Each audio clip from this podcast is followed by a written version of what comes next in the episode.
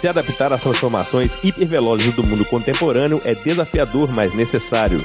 Mas você pode extrair o melhor desse processo se ligando nas tendências sobre liderança, inovação e gestão da mudança, no podcast A Única Certeza com Sandra Gioff. Bom, estou de volta aqui no meu programa A Única Certeza é a Mudança. E hoje com uma convidada para lá de especial, a Melissa Cassimiro. É assim, Cassimiro, que fala, Mel? Cassimiro que fala, isso mesmo, Sandra. Muito bom. E também chamada por Mel, para os mais íntimos, eu me considero íntima então chamada por Mel, e eu queria bater um papo aqui, Mel, sobre mudança, né, sobre liderança, sobre o nosso papel na sociedade, nosso papel nas organizações. E aí a gente pode bater um papo aqui. Mas antes da gente começar, eu queria que você se apresentasse. Você é advogada, né, formada pela Universidade Paulista. Isso. Tenho 39 anos, sou advogada. Não parece, não parece privilégio, privilégios de ter uma avó centenária. Claro que a, a, a, nossa alimentação, a minha alimentação comparada à alimentação dela, a dela é luxo e a minha não é, né? é, né? é outra cultura, né? Exato. O efeito hoje do mercado de trabalho também já é outro, mas carrega um material genético aí que acho que é eu acho que é porreta, acho que é bom. Eu sou nascida aqui em São Paulo, eu sou filha de um homem negro mineiro, de ali daquela região de Ouro Preto. E minha mãe é uma mulher lida como branca, né? E ela vem do recôncavo baiano. Então eu tenho bastante brasilidade. Legal, representando aí vários lugares do nosso Brasil, né? Exatamente. Hoje, hoje, eu trabalho numa empresa de consultoria, que é a Accenture. Estou aqui há seis anos. Antes disso, eu fiquei numa empresa de telefonia, que é a Vivo. Fiquei lá por dez anos. Então, são 16 anos de carreira experimentando dores e delícias, né? Mas se adaptando, né? Se adaptando a todas as mudanças. E mais recentemente eu descobri que eu tenho um grande amor a coletivos, né? Comecei dentro das minhas buscas, né? Buscas por identidade, buscas por gênero, né, a trabalhar em coletivos. Então, trabalhei num coletivo que hoje eu estou um pouquinho afastada, mas tem um lugar muito grande no meu coração, que é o Caneca na Mesa. É uma reunião legal. de. Hum. É, a provocação é: se você usaria essa caneca na sua mesa, e esta hum. caneca é uma caneca com a cor do arco-íris. Ai, então, que lindo! Temos lá o nosso amigo, como funda, um dos fundadores, o Márcio Orlandi, né? Ah, sim, é.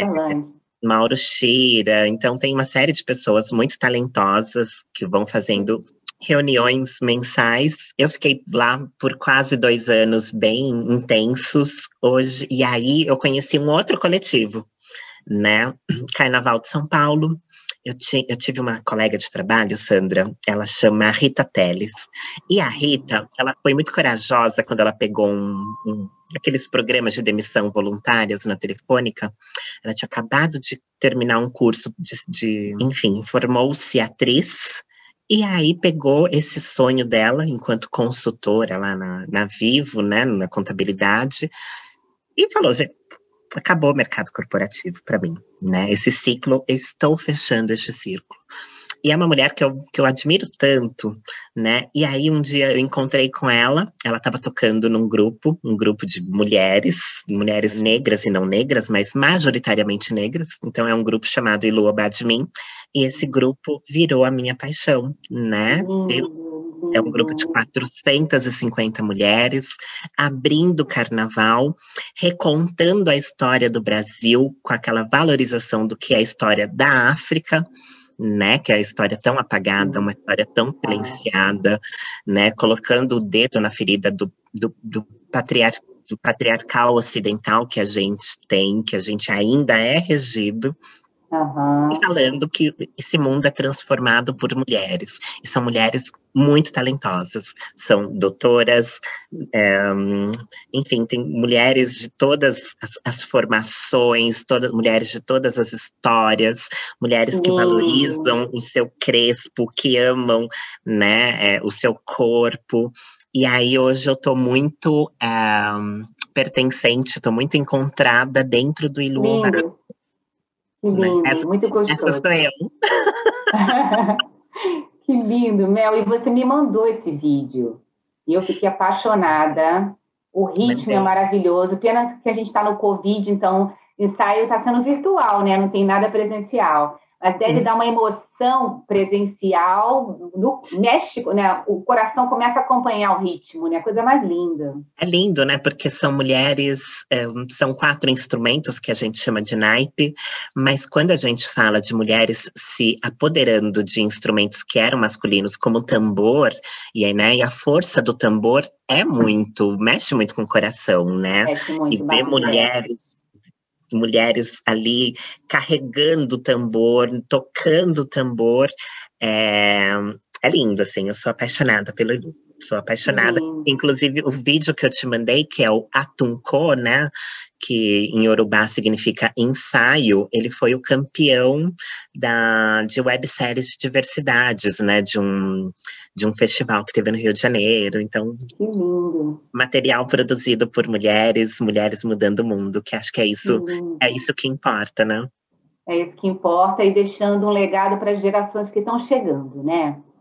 E, Mel, eu vejo você assim, super engajada, e esse é o exemplo também, né? Você está pertencendo a dois coletivos, você está sempre fazendo palestra, e eu acho que você é das minhas, que eu costumo dizer que eu tenho uma vida só como Sandra Gioff. Então, eu tenho que fazer tudo que eu posso, tudo que eu quero nessa vida. E estou vendo que você é igual, né? Muito, não perco oportunidades. Eu acho que dentro dessa minha condição, né, de ser uma. Eu gosto de falar que eu sou uma travesti justamente para provocar, né, para dar uma chocada, né, mas de uhum. ser uma uhum. travesti preta dentro do mercado corporativo, então eu preciso arrumar tempo para estar nestes lugares, né? Porque eu já ocupo um espaço, mas acho que não adianta eu ocupar um espaço sem transformar né? Então, hoje, hoje eu já começo a me perguntar, né? Hoje eu estou dentro de uma posição numa consultoria, mas eu falo, eu acho que eu já transformei este lugar, acho que o meu ciclo já começa a acabar, né? E, uh, eu acho que eu já consigo desbravar outros lugares, né? Porque aquele, aquele, esse lugar que eu estou hoje, ele já está transformado, né? Não tem só eu como pessoa trans, já tem uma, uma dezena de pessoas trans, cada uma transformando o seu ambiente.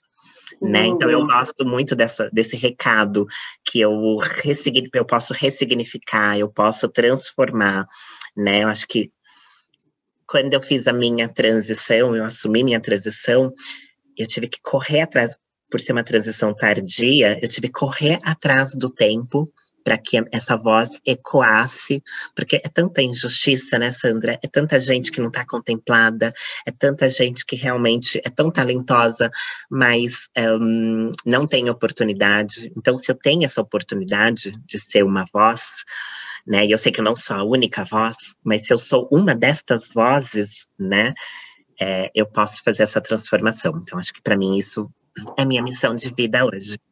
Que lindo, Mel. E assim, é, você trouxe vários pontos importantes, né? Primeiro que você não é única e o lugar que você está foi transformado. Eu até estava escrevendo aqui para a gente conversar, eu lembrei da música do Raul Gil. Raul Seixas. Raul Seixas. Raul Gil é aquele outro do programa, Raul Seixas. Raul Seixas deve estar se revirando no túmulo agora. Como que essa mulher me chama de Raul Gil? Mas, enfim, o Raul Seixas, que é a metamorfose ambulante, né? Eu prefiro ser essa metamorfose ambulante do que ter aquela velha opinião formada sobre tudo. E essa coisa aí, você, de transformar, que eu empatizo muito, porque eu também acho que a gente tem esse papel no mundo, não dá para a gente passar em branco, né? E tem muito a ver com a mudança, né? Com essa única certeza que eu acredito e que trabalho. E eu fiquei pensando, Mel, eu com toda a minha história, né? Eu tive tantos problemas, eu tive, vivi preconceito, eu vivi histórias, eu vivi desconforto, eu vivi fraude, ou, ou síndrome do impostor, até que eu já comentei. Você, Mel, você deve ter vivido muita coisa, porque esse mundo ainda não está preparado para abraçar os diversos, né? Então, conta para mim aí como é que foi sua transição, tá? E nessa transição, o que, que você aprendeu no amor e na dor desse momento?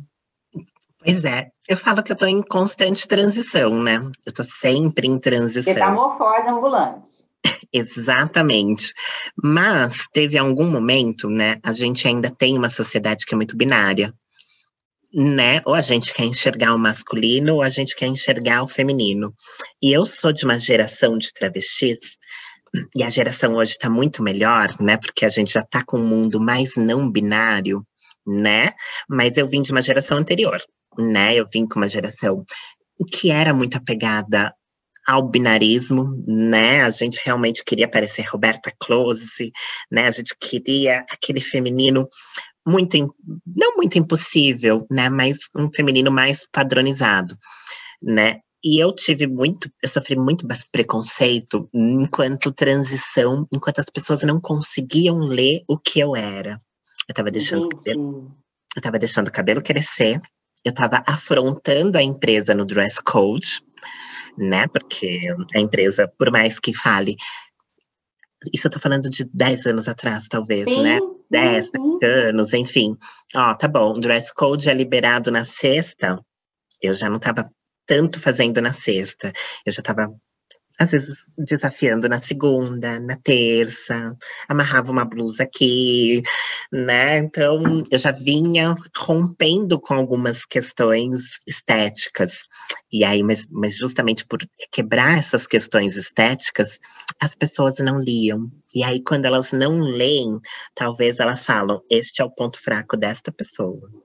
Né? Então, enquanto enquanto, enquanto eu tinha uma postura de não ser uma pessoa muito confiante, nem muito autêntica, foi ali que eu sofri muito preconceito. Eu tive lá numa empresa de telefonia uma relação muito tóxica com o chefe, né, com o líder. Esse líder, ele, ele, ele gostava muito de mim durante o dia inteiro, mas eu servia de escada para as piadas dele, porque eu tinha. Exato, ele me comparava Sandra, eu tive um, um, Eu tenho um episódio de estar numa sala fazendo ata, né? Eu sou muito daquela pessoa, a realização da planilha, né? Do suporte. Então, eu estava numa sala só com homens, era um ambiente quase de engenharia, um, engenha, um ambiente muito masculino. E aí, de, de um, uma dessas pessoas falarem assim, para o gestor, né, para esse meu gestor, fulano, você anda com umas companhias muito esquisitas. Aquele dia, Sandra, se eu, eu, se eu não tivesse uma inteligência emocional, talvez eu teria me suicidado. Porque você imagina. É, você já, na sala ouvindo. Ouvindo. Eu ali. É fazendo, muito desrespeitoso. Fazendo, né? Ou apresentando, projetando, né? Dando aquele suporte para aquele gestor. E eu recebi essa informação assim, na lata. Hoje em dia, hoje em dia, até pelo ambiente que eu estou e até pela postura que eu tenho, não, não existe. Escuta mais né? isso. Não, não, escuta. não escuta, né? Não, não, não, nem, não acontece ou você acontece e você se posiciona hoje em dia? Não, na verdade não acontece, né? Ai, Porque que bom. As, as, pessoas enxergam, né? E as pessoas sabem com quem elas mexem. Que bom. Né? E anteriormente tinha, é, eu não tinha essa postura confiante, eu não tinha uma postura altiva. Autoestima. Exato, eu era, eu estava mais dentro da casca, né? Sim. E uma vez que você não tá assim, você, não é que você dá motivo, não, na verdade você não tá fortalecida. Né? Uhum. Quando você não está uhum. fortalecida e as pessoas fazem essa leitura, é em cima de você que elas vão, né? É e esse, e esse chefe, ele, ele me ajudava, ele, ele me ajudou muito a construir carreira, tá? Então, eu não sei nem se eu coloco no lugar de assédio, mas eu tinha uma relação tóxica com ele enquanto as outras pessoas estavam no ambiente de escritório. Né? Hum. Eu sempre fui hum. uma pessoa que trabalhava, sempre continuo trabalhando até muito tarde. E muitas vezes ele ficava até muito tarde comigo. Né? Então ele se mostrava preocupado com a minha saúde. Isso muito depois do, do horário. Do horário. De Olha. construir a minha carreira comigo, de me dar uns toques, feedbacks. Mas se tinha outras pessoas, ele utilizava as minhas características para fazer escada. Foi aí que eu desenvolvi uma rejeição muito grande à minha, com a minha imagem. Eu subi aquela escada do metrô Pinheiros com a mão no rosto. Eu fiz cirurgia plástica por conta disso. Porque Você fez eu... cirurgia plástica? Fiz, eu fiz. É. Eu fiz hum. quando. Eu tomei muito hormônio, de uhum. forma errada. não tinha orientação, não tinha orientação, né? Uhum. Não tem orientação. E quando surgiu os ambulatórios, quando realmente sou uma pessoa trans, então o que, que eu faço? Ah, vou procurar uma ajuda. Essa ajuda era um horário muito ingrato, ainda é, que era a partir das 14 horas, que uhum. vai atender aquela parcela da população das outras meninas, né? São 90% na prostituição, que vão Sim. chegar em casa às 7, 8 horas da manhã. Então, atende, atendi o horário delas, mas não atendi Entendi. o meu. Entendi. Né? Como que eu ia falar que ia para um médico duas horas da tarde, não ia querer trazer um atestado. Claro. Porque, enfim, muitas vezes um, muitas vezes não, na, na verdade opera-se ali com um nome social, né? Então uhum. aí já tinha a questão do nome, como que eu ia dar o, o meu nome de registro civil, e, e também não sou, eu não sou aquela pessoa de. Hoje eu tenho muito mais essa liberdade de utilizar os meus horários, né? Mas antes, não. Caxias, era outra cultura. Era outra cultura. Era outra cultura. Eu continuo sendo muito Caxias, responsável, né? Então, era das nove da manhã às onze da noite, quase todo dia era essa vida, né? E aí, o que que acontece? Lá no finado portal Ego, teve aquela moça que participou do BBB. E aí, uma das notinhas foi: Ariadna faz cirurgia de feminização facial. Hum. Eu comecei a pesquisar. Comecei a pesquisar o que, que, era, vi que era uma operação sobre, sobre os ossos duros, né? Então, o que, que é isso? Fazendo bem a leitura. Normalmente, é, né, uma pessoa que nasceu com sexo masculino e que está por muito tempo carregando a testosterona, essa testosterona, ela para aqui. Ah. É mais alto, tem alguma coisa aqui mais alta que deixa Sim, na testa. olhar, né, o, uhum. o, as características mais quadradas. Então, eu fiz uma cirurgia de seis horas durante Nossa, essas Caramba, você é muito corajosa, Mel. Foi necessidade. Ah, é, você admirava durante, antes, mais ainda agora. Durante essas seis horas, acho que foram quatro horas aqui, lixando testa, porque eu tinha uma testa enorme. Então trouxeram, eu tinha uma testa muito maior, tá, Sam? Então trouxeram a minha linha do cabelo para frente, 1,8 centímetros. Eu trouxe essa minha linha do cabelo para frente lixei, né? Uma testa de uma mulher é mais arredondada do que quadrada.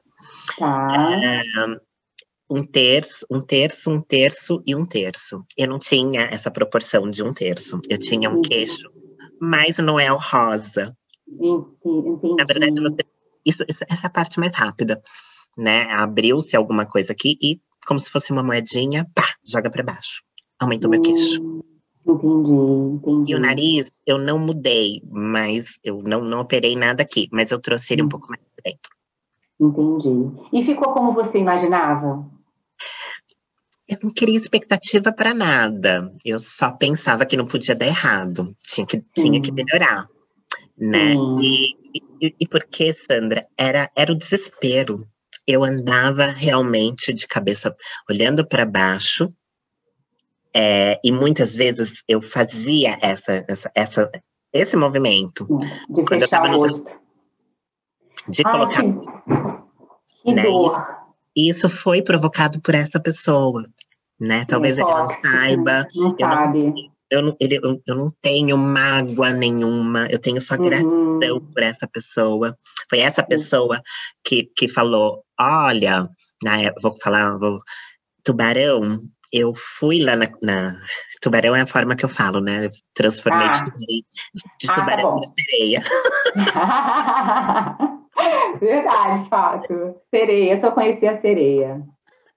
Olha, Tubarão, eu estive na, na, na Accenture e eles têm um programa de diversidade, eu nunca tinha ouvido falar isso na minha vida. Muito bom. Você pode colocar o seu parceiro no seu plano de saúde. Você ficaria nessa empresa de telefonia, mas eu não quero mais que você fique. Eu quero que você vá para lá. Então, por isso que eu não tenho mágoa, não tenho nada. Ele que te indicou para entrar Accenture, te, te alertou. Na Nossa. verdade, Era 97% do quadro que viria para Accenture. Ah, mas eu, tá. eu não seria uma dessas pessoas. É, eu seria Entendi. uma das pessoas que estaria retidas na empresa de telefonia. É. Sabe o que eu acho, ouvindo você? Eu acho que ele gostava de você, mas ele não tinha coragem de te respeitar em público. Pois com medo, é. do, com medo dos outros, né? E aí você está trazendo um quadro para mim, né, Mel, de uma mudança que foi primeiro uma mudança interna e que depois você provocou mudança externa, né? Para que você é, se sentisse mais alinhado aos padrões. Olha que absurdo, né? Legal, você está feliz. Milhões de, de pessoas fazem plástica, eu já fiz uma, depois eu conto. Nos meus 50 anos, eu me dei de presente, depois eu te conto. É, aí, assim, várias pessoas, eu acho que é isso mesmo. Você quer mudar alguma coisa, você vai lá, seu dinheiro, seu tempo, sua coragem. Eu sou meio bobinha que eu tenho medo, tudo dói, né? Eu sou meio. Mas, assim, é bacana. Mas a decisão podia ser muito mais porque você quer mudar e não por porque você tem vergonha ou porque você está sendo assediada, né? Exato. É muito, é muito nocivo isso. É muito Exato. triste quando a gente Exato. vê um ser humano fazendo isso, né? Exato. É antes, essa minha relação com transgeneridade é, tinha um pouco mais de receita de bolo. Hoje uhum. eu essa geração mais nova, eles chutaram tudo que a minha geração comprou né? Uhum. Ah, que precisa fazer isso, precisa ter cabelão, precisa ter um corpo assim. A geração mais nova, ela já acabou é. com isso. Falou, que bom. Eles são mais evoluídos. São muito mais evoluídos, né? Então, a, a, as mulheridades que né, as é. trans hoje constroem é diferente da minha geração. Por mais que é. tenha sido um curto espaço de tempo hoje, eu com 39 anos para uma menina que está com 27, né? Parece que não tem uma diferença de idade tão grande. Mas nessa transgeneridade, que eu acho que evoluiu muito, nesses últimos 20 anos, já tem. Né? É, os meninos, tantas meninas, não, busca, não buscam tanto um padrão binário, já estão se aceitando muito mais, já acho que já não existe mais aquela coisa, nasci no corpo errado, como não. talvez não, eu nasci neste corpo e nasci com inteligência para transformar este corpo, manter este ou manter este corpo. É, né? de, a tá. decisão é deles. É, a geração, acho, acho que essa geração ensinou muito para a minha geração. Eu mudei muito de comportamento do ponto de vista de trabalhar, de qualidade de vida. O pessoal fala que é geração mimimi, não, eu falei geração que libertou a minha geração. Então, e eu acho muito legal, eu vejo a minha filha de 13 anos, o meu filho de 26, a forma como eles pegam a bandeira, a forma como eles recusam qualquer tipo de preconceito, eu me sinto muito orgulhosa. E não foi uma coisa minha, é uma coisa que eu estou vendo que é da geração. A minha plástica foi no seio. Então, quando eu fiz 50 anos, eu falei, vou me dar de presente um up. Aí eu fiz. Além de reduzir, dei uma levantada que levanta o astral de qualquer um, né? Então, a gente tem que fazer aquilo que a gente quer e que nos faz bem. O Mel, eu estava lembrando hoje também, eu sou fã da Simone Beauvoir, né? E ela tem uma frase que eu acho que tem muito a ver com você, e, e eu também me identifico muito. Ninguém nasce mulher, torna-se. E esse processo de você se tornar mulher, quando foi? Porque você falou que aos pouquinhos você foi mudando a roupa, mas dentro de você, quando você se descobriu mulher? Quando você se constituiu uma mulher? Na verdade, pelo desconforto de não me encontrar enquanto homem, né? E esse desconforto de não me encontrar enquanto homem, ele é desde sempre, né? Desde sempre, um, eu sempre me via, não, nunca me via, me via como um homem talvez muito diferente. Isso desde primeira infância, tá? Primeira infância. Uhum. Desde sempre, mas não externalizava né? Eu tenho, eu tenho uma filhada trans de oito anos, que foi é adotada. Quando ela foi adotada, ela tinha três para quatro anos. Ela falou: Mãe, você me adotou, mas você sabe que eu não sou um menino, né? Olha, olha, que personalidade. Eu não, eu não tinha. E também, os seus pais também não tinham essa essa orientação, esse preparo, né? Não tinham, Sandra, não tinham de jeito nenhum. Eu gostava, né? Eu sou de 81, então eu lembro realmente de 84, 85, daquelas informações. A mulher mais bonita do Brasil é um homem, que era a Roberta Close. Eu lembro oh. muito disso. E eu tinha, eu, tive, eu tinha muita fascinação enquanto criança pela Roberta, né? Não entendi o que que era, mas tinha. E eu lembro muito de aquela época que a televisão não tinha controle remoto, né? Eu assistia, tava lá ligado no Chacrinha, mas eu ficava assistindo, na verdade, o show de calouros, né? Porque eu queria ver as, as, transformistas, né? Só que quando meu pai batia lá no fundo, eu já estava grudada na televisão para voltar para o Chacrinha. Entendi. Porque Entendi. na minha cabeça, e eu já não sei se teve alguma coisa, aquilo era, era errado. Era a leitura uhum. de que tá assistindo a, a transformista fazendo um, um, espetáculo lindíssimo de Clara Nunes. Meu pai ia aqui. Não gostava. Né? Uhum. Eu, não, eu não lembro se teve alguma repreensão, uhum. mas eu lembro disso, o quanto que eu gostava. Eu demorei muito, na verdade, para. Foi pelo desconforto, né? Quando eu comecei, eu terminei a, a faculdade de Direito, né? A faculdade de Direito é aquela coisa. Eu, eu acho, né? Então, eu acho que eu tenho muita aptidão para escrita, né? Mas os locais que eu ia procurar estágio, eles liam como o menino negro de baixa renda, que eu vou colocar com um trabalho de office boy. Então, eu fazia hum. naquelas épocas de não internet, né, que o processo eu tinha que ir até o fórum, não sei hoje como funciona. Uhum. Eu tinha que ir até o fórum, então eu fazia umas quatro cidades por dia de trem, que não é, não é problema nenhum, né? Fazia umas quatro cidades, às vezes próximas, quatro fóruns próximos. Esse era o meu trabalho de estágio. Mas na verdade eu queria estar, eu queria estar escrevendo peça eu queria estar escrevendo recursos, né? Uhum. E eu não uhum. tive, eu não tive isso. E aí, o meu primeiro desconforto, num primeiro momento, foi lindo utilizar terno e gravata, porque eu venho de uma origem. Não consigo te imaginar mais... terno e gravata. Eu venho de uma origem mais simples, né? Então, acho que nunca tinha colocado. Eu também, Mel, eu também. Né? Então, você se deslumbra no primeiro momento. Mas depois, aquilo vira uma fantasia virou um incômodo uhum. muito grande utilizar o terno e gravata. E é aí muito eu... masculino, né? Muito a gravata pesado. é o símbolo masculino, né? É, exatamente. Gravata é o símbolo masculino. E aí foi a expressão, então isso chama expressão de gênero. Mas lá em 2002, 2003, eu não tinha essa informação do que, que era expressão de gênero, né? Era expressão de gênero batendo na minha cara, que na verdade eu preferia utilizar, 2003 na mesma época, a roupa igual da lacraia, que era a época que eu estava começando a me montar, que eu estava uhum. começando a experimentar um segundo guarda-roupa, né? Que eu estava começando a ver. Um, eu falo, porque já, essa palavra já ressignificou, bichas muito pintosas, muito femininas, utilizando aquela roupa. Então eu também queria entrar, queria parecer com a lacraia. Mas eu Identificava. Sabia, eu sabia que a sociedade não, não ia tinha, É engraçado, eu trabalhava no, no mesmo 2003, passava aquela novela Mulheres Apaixonadas.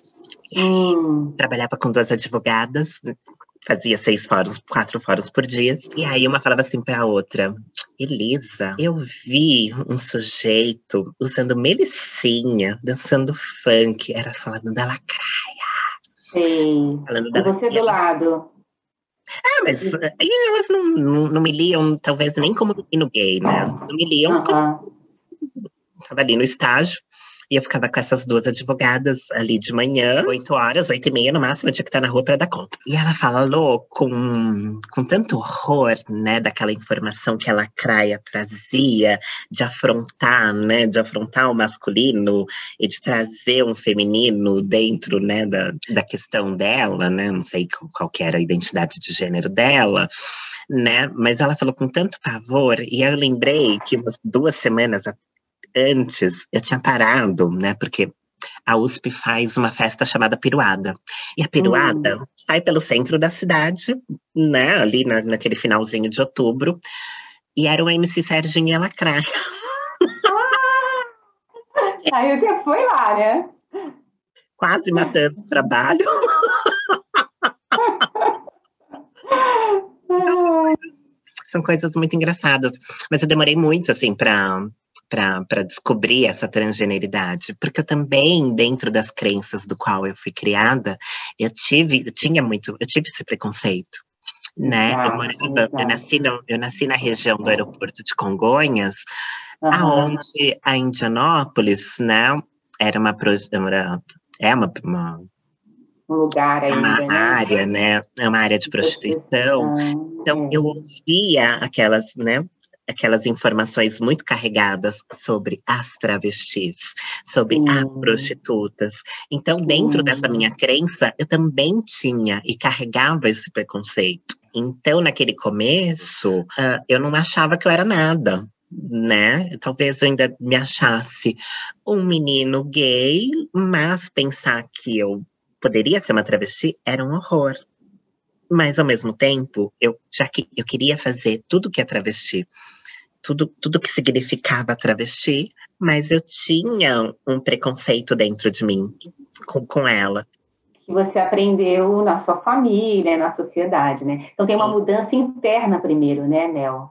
Tem, tem. Hum, tem uma, uma mudança, mudança e essa mudança, ela começou nos grupos de de Orkut.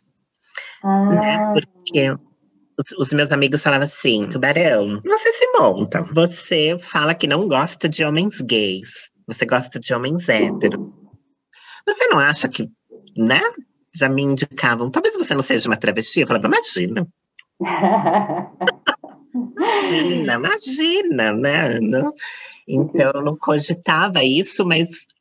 E aí, quando eu comecei a perceber eu entrava em comunidades do Orkut e tinha um teste, olha só que horror.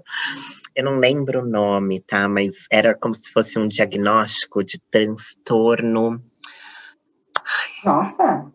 É, é, até porque. Já começou mal, né? Diagnóstico de transtorno, aí já parou que não é transtorno nenhum. Não, né? e fazia, né? Porque é, agora eu não vou lembrar, mas a transgeneridade ela tinha uma questão que era um trans. Agora eu não vou lembrar. Nossa, eu não, não tô lembrando, não tô lembrada o nome da palavra, mas não se falava em transgeneridade, não se falava em travestilidade.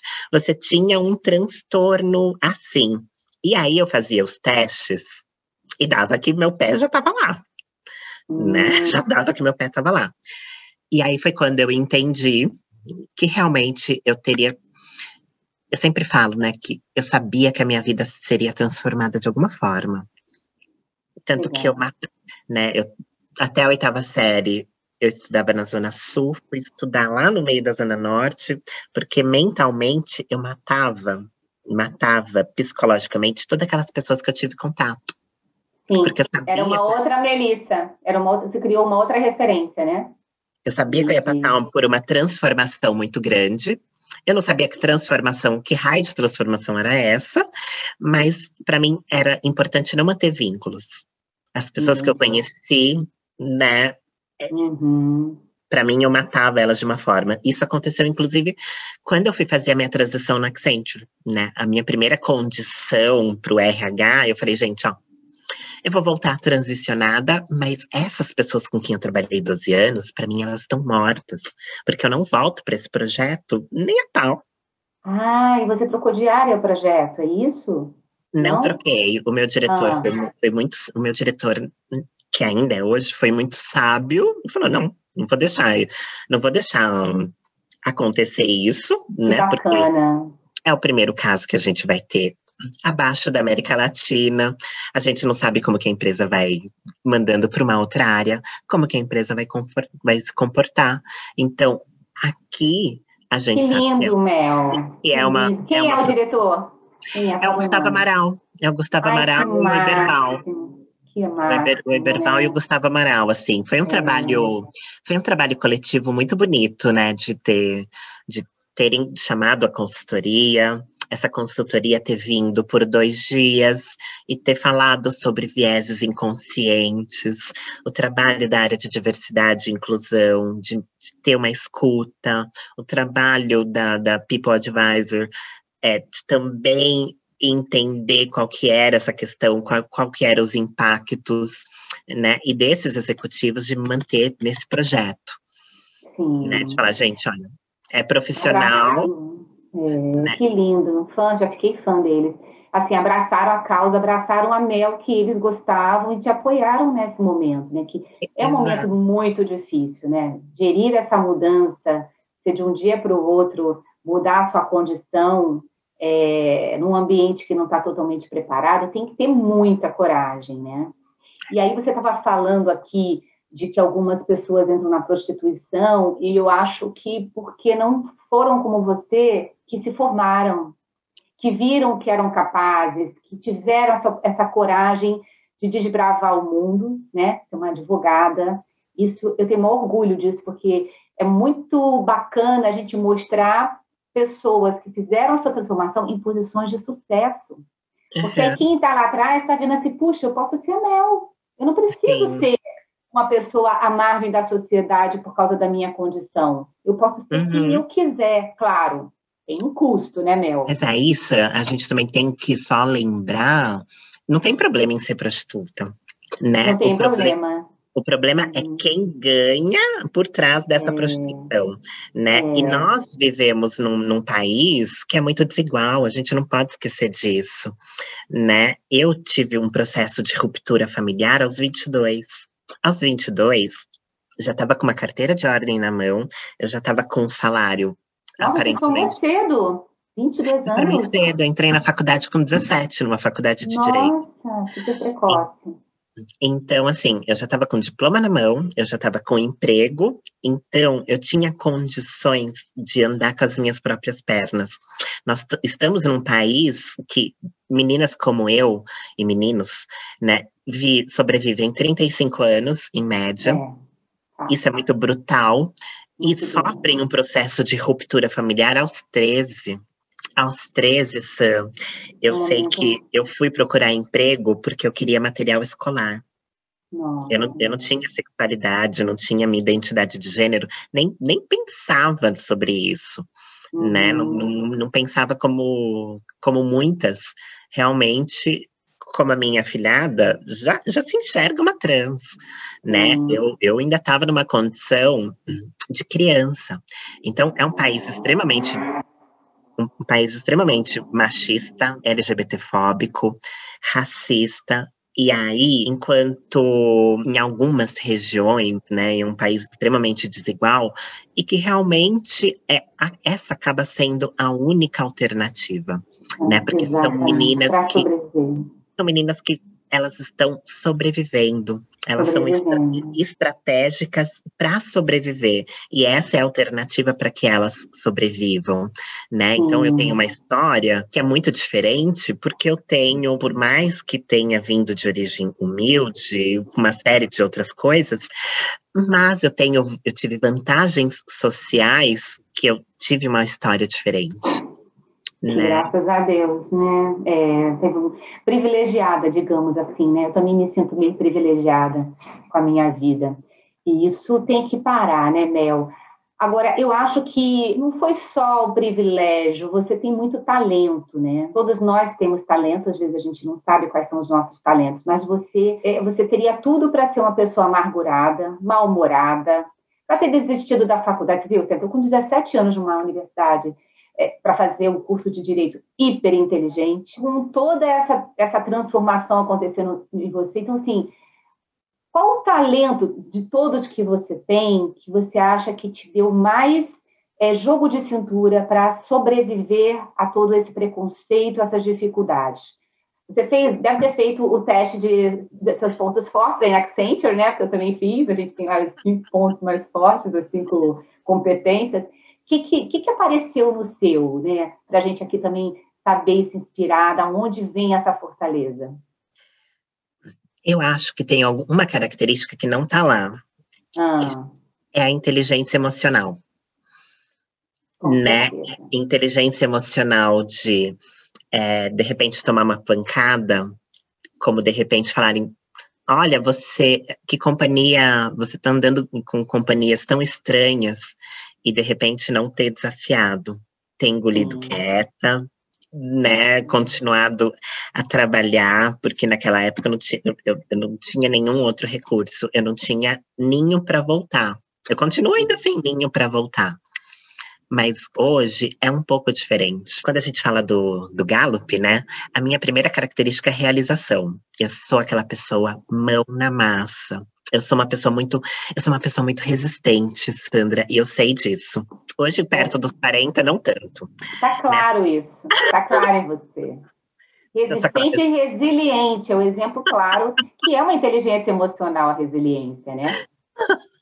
aquela pessoa que trabalha 20 horas, às vezes sem comer, sem cansar, né? E eu, eu ainda continuo fazendo isso. Eu continuo. E é uma coisa de mulher, de mulher, e é uma coisa de mulher preta, né? Muitas vezes, quando eu falo, meu Guerreira. Deus, esse cara não tá acreditando que eu vou entregar isso. e aí, você estuda, você faz todas as formas possíveis de, de entregar aquele trabalho. É, então, eu, eu aprendo muito executando. A minha uhum. forma de aprendizado é, é realmente executando. Então, eu tenho lá eu acho que até eu, eu sou louca para fazer esse teste de novo. Até já vi, eu sei que agora eu, eu teria que pagar. Tem no Mas... livro, né? Eu vou te mandar o livro. No livro ah, é? Me teste, manda. É, vou te mandar. Me manda, porque eu, eu, fiz, eu fiz esse teste antes, da trans, antes de, de ah, transicionar. Jura? Ah, que curiosidade, vai ter que fazer mesmo. Vamos ver o que vai Engraçado. sair. Engraçado, é... eu não sou tudo isso, mas assim, carisma e comunicação é uma das minhas últimas características. Ah, não. Tá lá na frente. Isso porque, certeza. enquanto tubarão, eu realmente eu afastava um pouco as pessoas, né? Tinha muita proximidade. Essa, essa essência que eu tenho, a minha essência não mudou com a transição. Eu continuo a mesma pessoa. Mas hoje eu tenho coragem de olhar nos olhos de todo mundo. Uhum. E antes eu não tinha. É, então. Hoje você sou... se ama, né? Exato, exato. E, an tá claro. e antes eu tinha, eu estava em construção para me amar. Eu, sab é. eu sabia que eu estava fazendo uma construção para que eu fosse melhor, né? Eu carreguei por quase 10 anos a pergunta: como ser uma travesti no mundo corporativo? Nossa. Eu carreguei. Essa, essa foi a pergunta central para que eu fizesse a transição. E aí entra o lado da, da inteligência emocional, de estar transicionando, deixando o cabelo crescer, errando a sobrancelha, testando maquiagem, né? E eu carregava todos esses elementos para o trabalho. Mas uhum. teve um uhum. lado teve um lado estratégico, que não é o meu ponto mais tão forte, sei lá, é o décimo segundo ponto que eu tinha lá dos meus 34, mas teve um lado estratégico de acionar um RH quando o Brasil falava de transgeneridade com essa novela que está reprisando hoje. Foi ali que eu falei, gente, eu já estava com um ano, eu estava um ano com silicone, escondendo esse silicone todo dia. Nossa. E aí, quando. Eu acho que é uma equação, só que eu não sei é. ainda um dia talvez você me pergunte e eu te responda. Mas hoje eu não sei quais são os elementos da, desta equação, né? Mas é uma equação do qual eu tinha é, uma, uma grande uma confiança nas minhas qualidades profissionais. E aí, quem sairia perdendo se fosse me mandar embora era Accenture. Sim. E talvez e, e, acho que até hoje, tá, Sam? Eu tenho, eu tenho essa dúvida até hoje. Se eu for mandado embora, se, se eu me desligar, porque eu tenho os meus rompantes, eu não sei se eu consigo me recolocar é, em uma posição boa. Mas eu sou disposta, eu sempre falo, eu sou disposta a trabalhar, e não é desmerecendo, mas eu sou disposta a trabalhar em duas empresas de telemarketing e uma, em uma faxina. Eu também sem emprego, sem dinheiro, a gente não fica. Eu sou dessas também. Também. A gente sabe se virar, né? A minha mãe fala assim muito para mim. porque eu, ela fala assim, eu sou filha de uma negra guerreira. Aí eu falo, então eu sou neta de uma negra guerreira. porque, não, claro, as dificuldades todo mundo tem, mas a gente não vai passar a necessidade porque a gente tem humildade suficiente e força de vontade suficiente para botar a mão na massa no que for, né, Mel? Exato. E isso está muito forte em você. A gente vê essa fortaleza, a gente vê esse bom humor, essa, essa energia muito positiva do carisma, sabe, Mel? Não tem amargura, não tem. Claro, né? Você viveu muita coisa, ter várias cicatrizes, todos nós temos. Mas Sim. essa forma, e eu acho que além outra competência que você tem além da inteligência emocional é adaptabilidade. E o Fórum Econômico Mundial traz muito essas competências como competências do futuro, né? Que as empresas precisam. Resiliência, adaptabilidade, inteligência emocional, que reúne tudo isso, porque o mundo é outro. E só quem vai sobreviver não é só quem tem o título ou tem a competência técnica, é quem tem esses soft skills, né? E uhum. você fala, eu já vi você palestrando, eu já vi você se posicionando em vários outros ambientes, né? E você fala muito bem, e você tem essa serenidade, você passa essa maturidade emocional, que eu acho que é que é mais bacana, sabe, Mel? E que inspira todos, independente de identidade de gênero. Isso é muito bacana. E aí, Mel, eu queria um pouquinho a tua ajuda, né? A gente fala uhum. em várias empresas querem trazer os diversos, e eu e falo muito assim, não é por uma questão só de ser bacana e estar tá na moda. É primeiro porque tem que ter espaço para todo mundo, né? E segundo, o meu cliente é diverso. Hello! Você vai ficar aí com seu preconceito? Seu cliente é diverso. E cada vez mais diverso, porque essa geração nova que está chegando. E também para a gente pensar e criar novos produtos, você tem que ter empatia, então tem que ter lugar de fala, né, Mel? Não posso ter só mulher casada aqui sentada, porque vai ter uma mulher solteira lá do outro lado, que eu não vou pensar como ela, eu não vou trazer o lugar de fala, eu não vou pensar no produto que ela vai querer. Então, hoje tem um discurso das organizações que querem aumentar o seu número de pessoas chamadas diversas, né? Ou seja, que na verdade deveria trabalhar a inclusão, mas eles ficam ainda lá naquele reme-reme. Mas, de qualquer forma, e aí tem aquela coisa, não, mas eu não acho gente formada, eu não acho, eu vou ter que ter cota, eu vou ter que baixar a régua. Eu falei, nada de baixar a régua, a gente não está falando disso. Eu tenho a hipótese de que a gente está procurando no lugar errado, com os mesmos vieses. Qual é realmente a sua visão sobre isso? aonde estão essas pessoas para a gente atrair? Ou elas nem querem trabalhar conosco? Como é que você vê esse cenário? Acho que a gente dá para fatiar essa pergunta em várias respostas, né? várias. né? Maravilhosa. Eu acho que não dá para trabalhar com diversidade e inclusão só colocando o, ali na, na rede social a bandeira LGBT ou a bandeira, né, a, a imagem, o quadradinho preto não dá para trabalhar só com isso, né? Ou a questão de acessibilidade, não dá, né? Isso não existe. Exatamente. Quem quer trabalhar não com aceita, né? Não, porque é um é. tiro no é. pé, né? É um tiro, no, no é um tiro no pé. Uhum. Um, a gente está vendo aí que tem muito CEO, muito vice-presidente apanhando porque se coloca como diverso inclusivo e dá uma declaração escorregada escorregada é, nos meios de comunicação é. e todo e, e, acho que é muito legal quem está quem tá querendo entrar no mercado de trabalho e aí claro gente de novo é sempre um país desigual, né? Mas cada vez mais, então, quando a gente fala de um país desigual, muitas vezes uma pessoa de origem humilde, ela não quer saber se realmente é uma empresa que teve uma declaração é, racista, né? Se aquela oportunidade surgiu para ela e ela está dois anos sem trabalhar, às vezes ela vai pegar. Mas tem aquele pessoal que de repente um, tem uma tem uma a possibilidade, tem a oportunidade de escolha que vai fazer todo o, o uma formação de opinião, né? Eu não quero trabalhar nesta empresa. empresa. Você, você se vende como diverso inclusivo, mas as suas práticas não são essas. Perfeito, né? Perfeito. Então, isso provoca um giro muito grande e, o, e ali aquele cara que está representando está vendo que está perdendo, né? Exatamente. Então, mas e tem que acho... perder mesmo. E tem que, e tem que perder. perder tem que perder. É isso mesmo. Então ainda tem muita gente fazendo muita coisa errada, tem que É perder. isso mesmo. Então ainda tem muita gente fazendo muita coisa errada, tem muita gente que está só no discurso, a prática é completamente errada, e aí a pessoa dá um tiro no pé. Né? Porque enquanto a pessoa, ela, primeiro, enquanto esse CEO, essa, essa alta liderança, eu só acredito em transformações que sejam feitas pelas estruturas, né? Não adianta querer colocar pessoas de grupos minorizados, mas essas pessoas de grupos minorizados, elas estão recebendo R$ 1.500.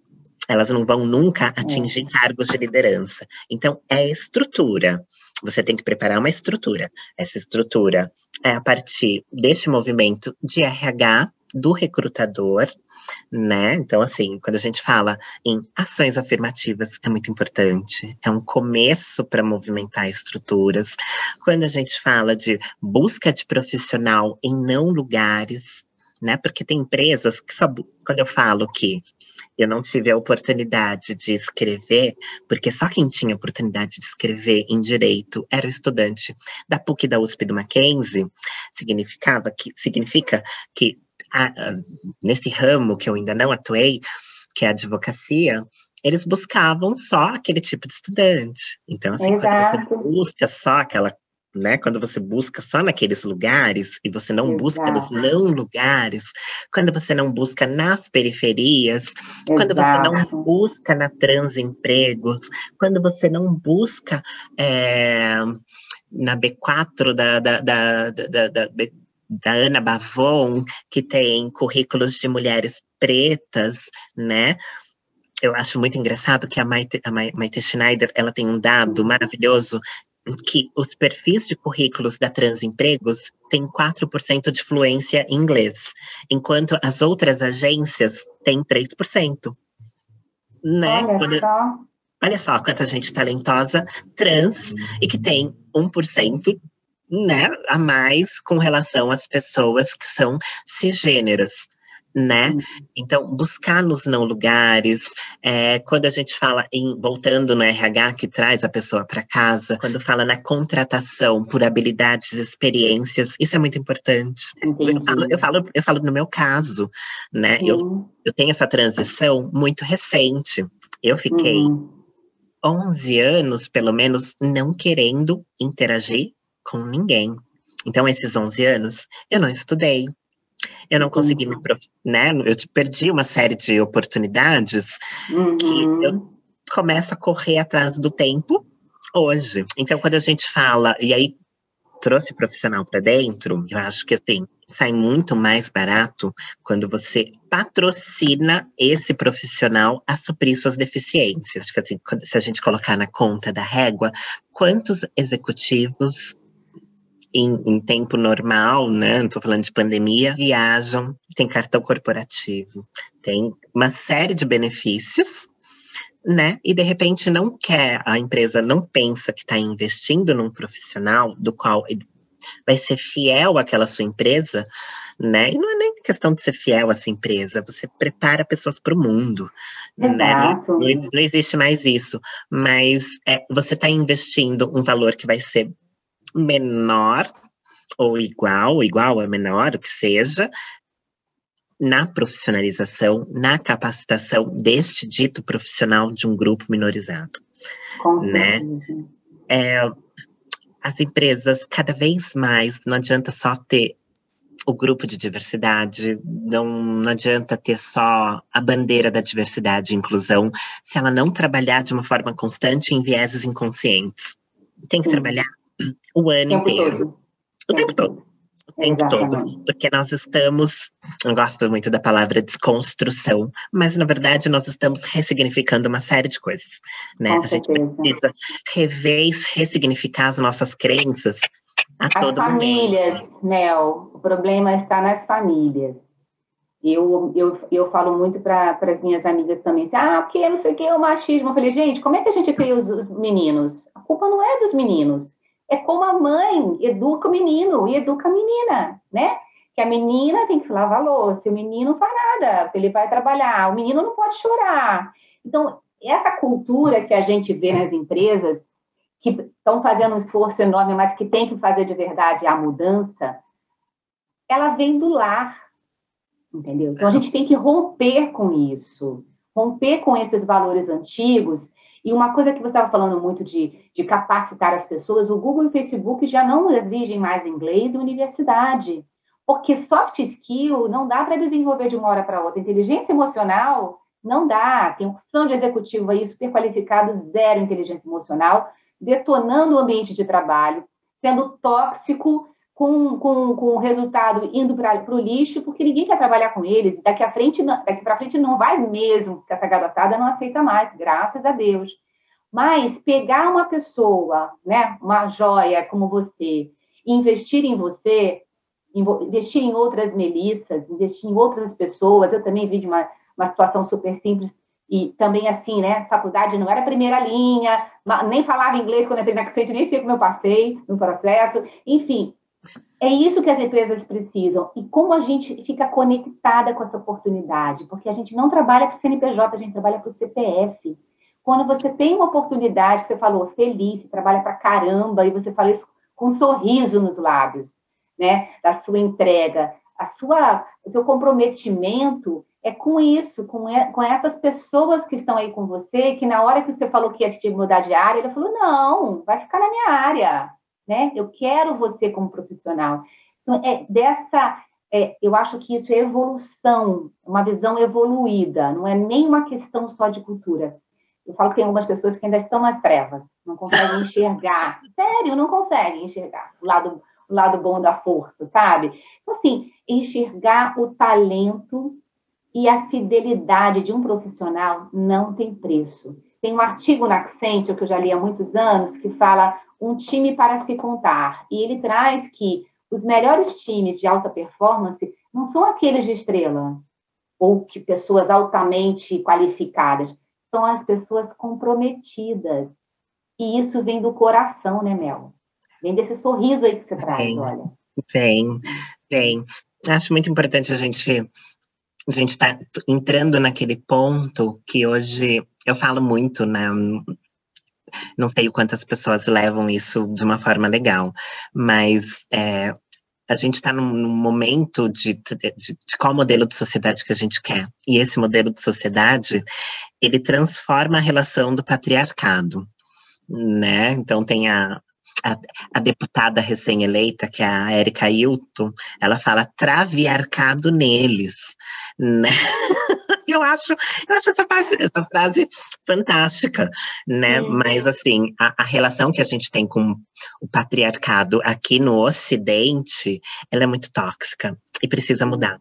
E a gente não vai conseguir mudar se a gente não conseguir fazer uma leitura de que é essa estrutura que é o que causa, quando você fala a forma de é, educar um menino e educar uma menina, é justamente um resultado do patriarcado. Isso é o, patriarcado. o, patriarcado que nos traz isso. A gente precisa também conversar com as mulheres, a gente precisa empoderar as mulheres, empoderar essas mulheres, conversar com os homens, rever essas relações tão tóxicas e rever masculinidade. A masculinidade, ela pode, ela deve ser, né, mais sensível, né?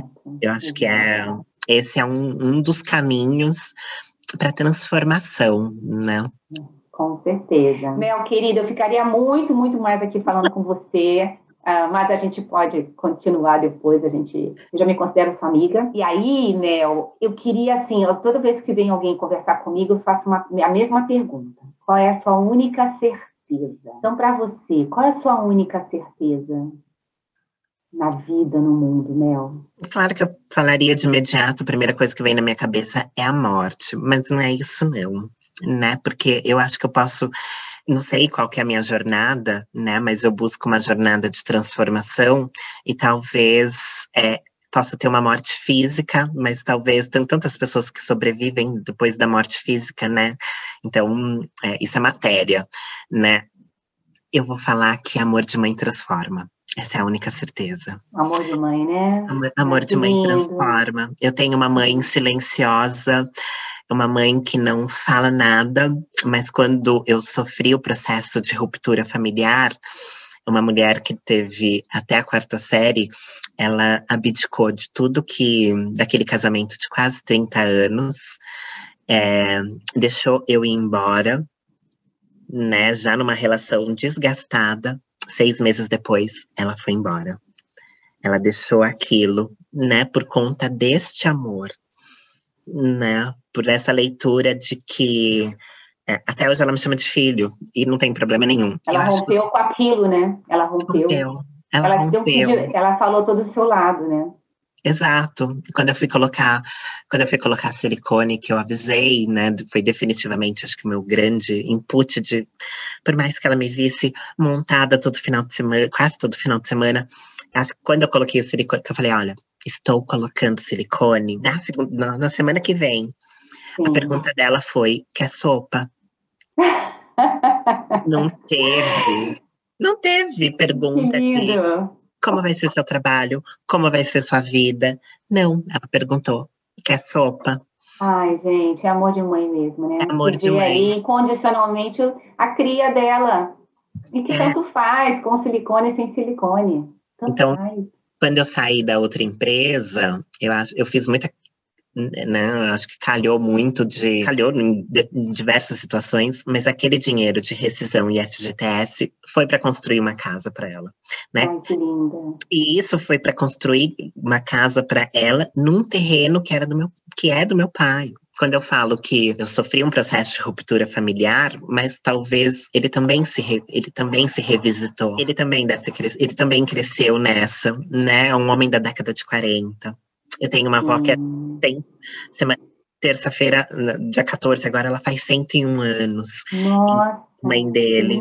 Então, eu sei que tudo isso, né? Eu tô falando da minha geração. Se eu falo que uma claro. geração, 20 anos depois da minha, já é super evoluída, então eu tô pensando. Né, no meu pai, que é 40 anos a mais do que eu, né? Eu tenho que, eu me coloquei muito no lugar dele. Qual é porque ele aprendeu, né, Mel? Exato, exato. É. Então, acho que né, eu, eu, é claro que eu não, não, a gente não tem uma relação é, de ligar, mas, por exemplo, eu acho, eu acho máximo que máximo, muitas vezes, alguns problemas que acontecem, a recomendação dele é para que fale comigo. Olha. Escuta aquela pessoa primeiro, né? Escuta tubarão primeiro, porque acho que tubarão vai te conseguir te orientar, vai te dar uma coisa melhor. Então, assim. É, é um reconhecimento. Tem um problema emocional aí. Foi criado no. Criado no patriarcado, em outras Sim. épocas, a geração é muito diferente, mas, ao mesmo tempo, tem um pouquinho de transformação. Mas Sim. o amor de mãe é, o, é a única certeza. O amor da minha mãe é a única certeza. Hoje eu já até chorei, eu chorei muito hoje por causa disso. Ah, linda. Tô vontade de chorar também.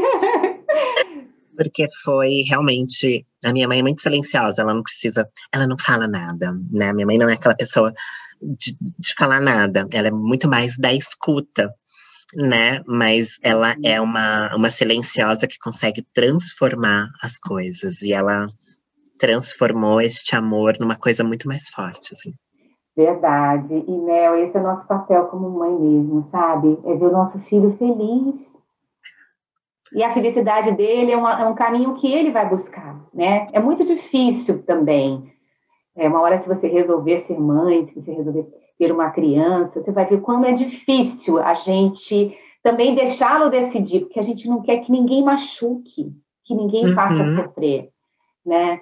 Então, acho que eu entendo um pouco a sua mãe, entendo essa, esse amor e, e é isso que importa mesmo. Também me, me emociono muito, tenho uma relação muito gostosa com a minha mãe, com os meus filhos, e, e vejo que os meus filhos hoje, porque a gente está numa geração, eles são muito mais evoluídos até que eu.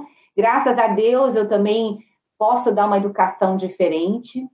É, tem uma frase do professor é, Carlos Mello, do INSPER, que eu sempre repito. Ele fala assim: nós temos que deixar mundo melhor para os nossos filhos, mas temos que deixar filhos melhores para o nosso mundo. Que lindo. Então, é lindo, é revelador, porque esse mundo é o que as pessoas fazem dele. Se tem preconceito no mundo, é porque a gente está criando. Se tem falta de amor no mundo, é porque a gente não está dando amor. Então, está na nossa mão, pai e mãe, criar esses filhos melhores.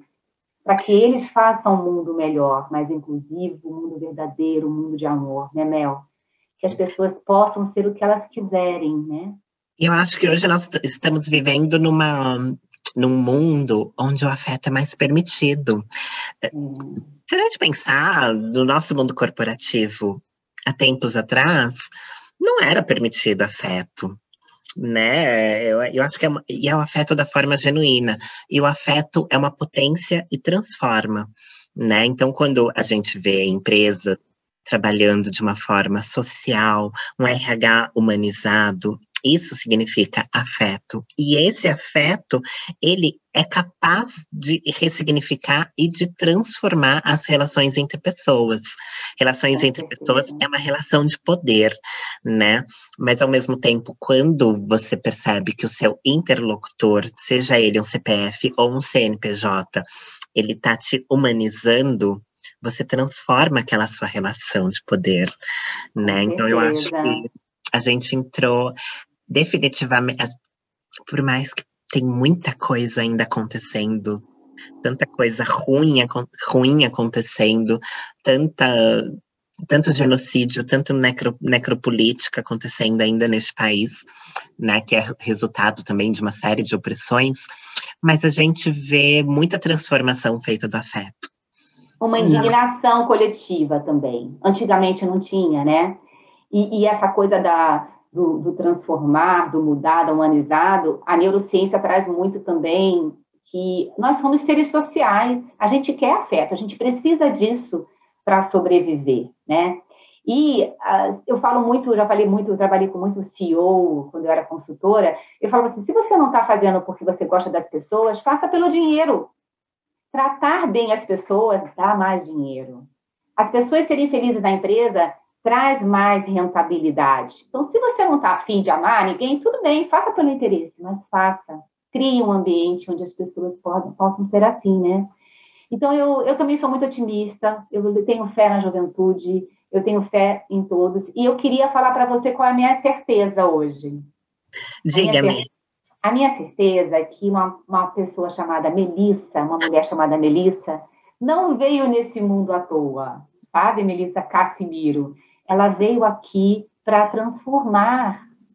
E é uma missão linda, dura, pesada, e que você está conseguindo, por tudo que eu vejo de você em evidência, no LinkedIn, no Facebook, nas pessoas que te conhecem e se encantam com você. E, de novo, você tinha todos os motivos para ser uma pessoa amargurada, azeda, do mal, e é esse sorriso, esse carisma esse amor para todo mundo que chega até você. Então, Mel, assim, de verdade, eu sou sua fã. A gente precisa mostrar a Melissa para todo mundo, porque é essa luz da Melissa que vai inspirar outras Melissas, outras mulheres. Você inspira todo mundo. Não tem essa coisa, você me inspira como mulher cis, né? Essa coragem, essa leveza, entendeu? E ouvir a tua história e entender o que você sofreu, falou assim, puxa, eu me achava uma fraude, não passei metade do que a Melissa passou, cara, nem isso. Mas muitas vezes eu acho. Eu não acho que eu sofri nada, né? Olha, olha, mas olha a evolução. Isso aqui é evolução. Isso falo, é evolução, gente, Mel. Essa, é... essa perspectiva positiva que você tem, isso é muito luz. Obrigada, obrigada. Muitas, eu até falo muito, né? Falo, gente, eu não eu tive todas as portas muito abertas, né? Quando eu, comparo, quando eu comparo, não a minha trajetória né, subjetiva ali, né, individualizada. Mas quando eu penso, né, justamente de ser um país tão desigual, um país que mata, pessoas que têm a, duas coisas que eu não consigo mudar: a minha corporeidade, que é uma corporeidade trans, e a minha pele preta, né? Essas duas coisas bem diferentes num, num, num país que é extremamente preconceituoso e que não consegue lidar com isso de frente, né? Então eu fico pensando, falo, nossa, gente, é, eu tenho essas duas questões, amo essas duas questões, né? Ressignifico a todo momento essas, essas questões dentro de mim, mas ao mesmo tempo, é, eu, eu não acho que eu tenha, né? Eu sempre falo, nossa, mas eu passei essa impressão, né? Eu falo, nossa, parece que eu. Mas eu, eu não, nunca me vi no, no local como eu sofri, porque acho que eu também não. com rupturas, com preconceitos, às vezes até dava risada de algumas situações. Falava, ai, gente, não acredito. Como, como que alguém deixou fazer isso? né? Mas é, eu sei que o mundo é muito mais nocivo, né? Com, com pessoas que são como eu, né? Com negras, trans, da periferia. Um, esse mundo é muito mais cruel, por isso que muitas vezes eu não me coloco no lugar delas, né? Porque eu tive uma série de vantagens sociais, né? E aí, para quem pode nos escutar, é, eu posso inspirar, mas eu não sou aquele modelo. Eu não, não existe uma receita de bolo para uma, uma travesti negra, para uma mulher, uma mulher trans negra. Não existe, né? Cada qual carrega suas dores. Acho que hoje eu consigo falar com a leveza porque eu consegui transformar essas dores. Né? Porque talvez eu não que eu neguei as dores, mas eu consegui transformá-las em leveza, né? Mas Exatamente. a gente tem que a gente tem que entender que muitas vezes a, a pessoa com quem a gente vai interagir é uma pessoa que tem muitas feridas e a gente precisa é, acolher essas feridas, né? A gente precisa Exato. acolher com afeto essas feridas, mas eu fico muito feliz pelas suas palavras, assim. São genuínas. E, e, eu faço aqui, né, nesse, nesse podcast, um pedido, né, para as pessoas que vão escutar a gente a gente é agente de mudança, né? A gente fica falando de transformação, de mudar a empresa, aí tem projetos, mas quando na verdade essa atitude está dentro da gente, né, Mel? É, de como que eu estou lidando com isso, o que eu estou fazendo para mudar essa situação. A gestão da mudança traz muito que você tem que ter o querer, poder e saber. Saber que pode mudar, ter condição, ter capacitação, que você trouxe muito bem, é, é, poder tem a infraestrutura, o apoio da liderança que você teve, não, você vai continuar na minha área, isso é, isso é maravilhoso. E o querer é esse desejo de ser essa metamorfose ambulante, de se transformar e de ser o que você se identifica. Então, que eu faço, deixo esse apelo, que as pessoas podem mudar o ambiente hoje. Não precisa deixar só para a próxima geração que está vindo. Vamos fazer já alguma coisa e, e essa coisa está dentro da gente, né? Então, querida, assim, amei conversar com você, como sempre, sempre. E essa, essa luz, essa leveza que você tem, super, me deixa calma, me deixa feliz, esse sorrisão. Linda de flor, eu estou aqui, devia ter me caprichado mais. Mas, enfim, e o seu tempo, né, que eu acho que a melhor doação que, que a gente tem é o seu tempo. Você doou aqui, ó, uma hora e meia sua para mim. Isso não tem preço, não tem preço, tá? Gente, a gente não faz, a gente não faz mudança sem acho que é importante, como última frase, não existe mudança com conforto, né? É. Todo mundo que é um agente de mudança tem que reconhecer que vai perder privilégios e que os confortos serão perdidos, senão não tem. A gente não consegue mudar. Quando a gente fala em mudanças estruturais, racismo estrutural, transfobia estrutural, isso quando a gente fala em estrutura, realmente é a gente abrir mão de privilégios e a gente se rever né? Eu acho que vale. E cobrar do outro que está ali do seu lado. É muito fácil ver uma injustiça na TV e falar, ai, que chato, que triste. Mas o que eu estou fazendo para mudar? Para que isso não ah, aconteça de novo. Não adianta Quando bater. eu olho para o lado, não adianta. Quando eu olho para o lado e impeço, ninguém pode impedir, né? O, o, o, o, várias, o George Floyd, a, a Delson Adelmo, que, que faleceu agora, que Adelso, esqueci o nome. Alberto. Brasileiro. Alberto, enfim. Um ser humano, de novo, foi assassinado né, no supermercado. Ninguém estava vendo isso, ninguém podia interromper, sabe? Então, acho que a gente tem um papel social de falar não. Não, não vai ser mais assim. Né? Exato. Transformar essa sociedade. Não adianta, não adianta bater no ombro do amigo que não e dar um copo de cerveja para amigo que não paga pensão. Não né? dá. Exatamente. a gente tem que ser diferente, a mudança está dentro da gente. Querida, Gratidão. Gratidão a minha. Grande. Assim que estiver prontinho, eu mando para você ouvir, para ver se você concorda. E que seja ouvido por muita gente. Que ah, obrigada. Assim, no coração de muita gente. Conta comigo, tá? Muito afeto sempre. Muito obrigada. Muito obrigada por essa Beijo, abertura. linda. Tá bom? Beijão. Fica com Deus. Beijão. Beijo, tchau, tchau, linda. Tchau.